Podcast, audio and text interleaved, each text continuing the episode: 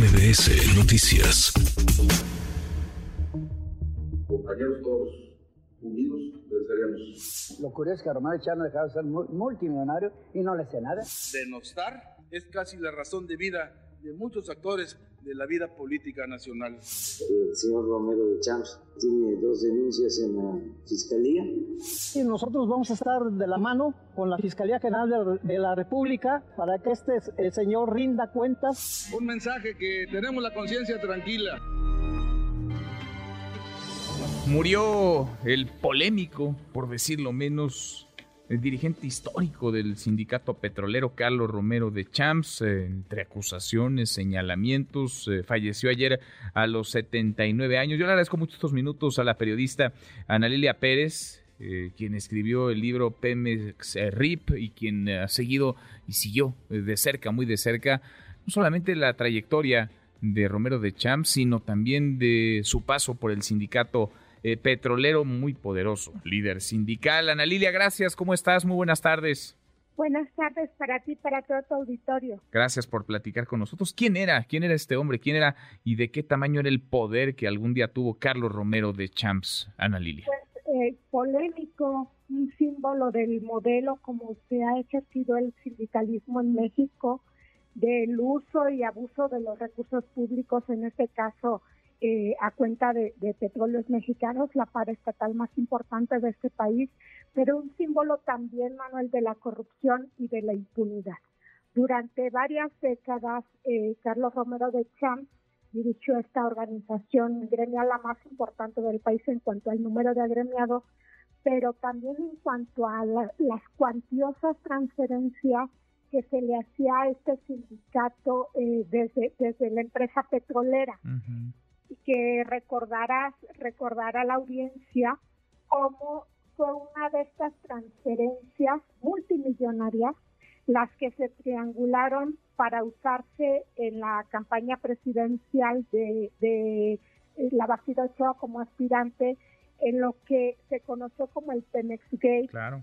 Eran estas triangulaciones, pero no era solo eso, sino que de manera recurrente el sindicato recibía multimillonarios recursos de los cuales no se daba cuenta, no, había una rendición de cuentas.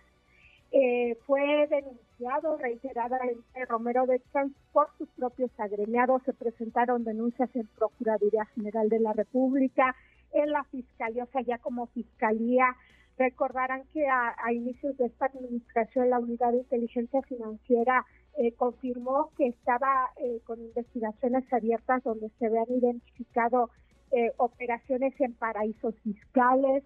Él mismo y su familia, una buena parte de su familia tenían plazas en petróleos mexicanos, pero además se encargaban de hacer gala de, de estos recursos que no tenían una explicación lógica con, digamos, lo que él percibía ni como trabajador de Pemex o como dirigente sindical, ni como eh, legislador. Recordemos que él eh, transita también en el legislativo que se, se, planteaba como una manera de tener fuero frente a las acusaciones tan graves que había en su contra pero eh, en cada eh, episodio, por ejemplo, cuando se trataba de convocar a elecciones para cambiar la dirigencia, pues se hacían trampas muy descaradas, que quedó muy documentado todo esto, cómo eh, se tenía un control ferro de esta organización gremial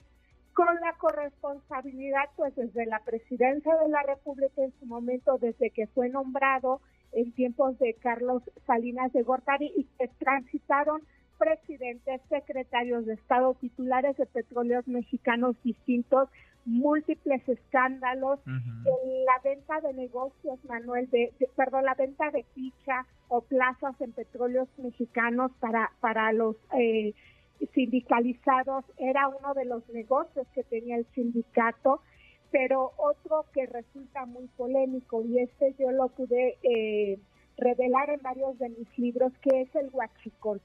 Esta ordeña de combustible que comienza en petróleos mexicanos se origina precisamente entre el gremio de eh, los choferes de pipa, eh, Romero de Champs tenía una de estas plazas de chofer de pipa Mm, y es donde comienza todo todo este robo que se fue convirtiendo en un negocio eh, multimillonario para quienes traían el combustible en su mayor parte vinculado a empleados de Pemex y en pérdidas multimillonarias para la petrolera. Y esto que te estoy comentando se denunció en las Contralorías internas en muchos periodos, pero lo que hacía el sindicato, por ejemplo, si se detenía a sus choferes, en- había investigaciones por, por Huachicol, eh, en las zonas de la refinería sobre todo, el sindicato ponía abogados también para que pudieran el trabajador eh, quedar, ni siquiera se le despedía, vamos.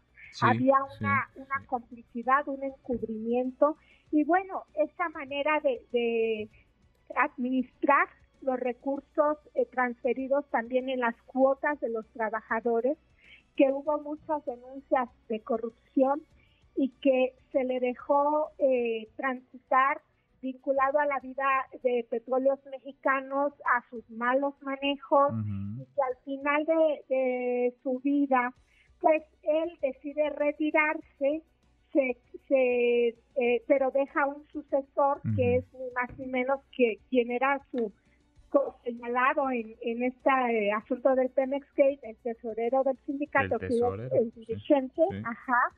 Y bueno, está Manuel todo este Oye, sobre eso la último, Ana Lilia, perdón que te interrumpa, pero sobre ese último tramo, digamos, sobre el ocaso de su vida como líder sindical, él toma la decisión de irse, lo forzan a irse, lo obligan a renunciar. ¿Cómo es que se da, digamos, esa, esa, esa salida de quienes hemos visto, en su caso y en otros, no saben irse, ¿no? Porque los líderes sindicales llegan, se enquistan ahí, se hacen del poder completo, absoluto, de dinero, por supuesto, de las plazas, y difícilmente, a menos que haya presiones externas, sueltan esa, esa posición.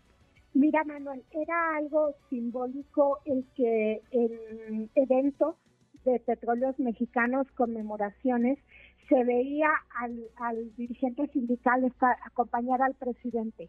En eh, evento público era uno de los personajes más cercanos a los presidentes de la República, los secretarios de Estado.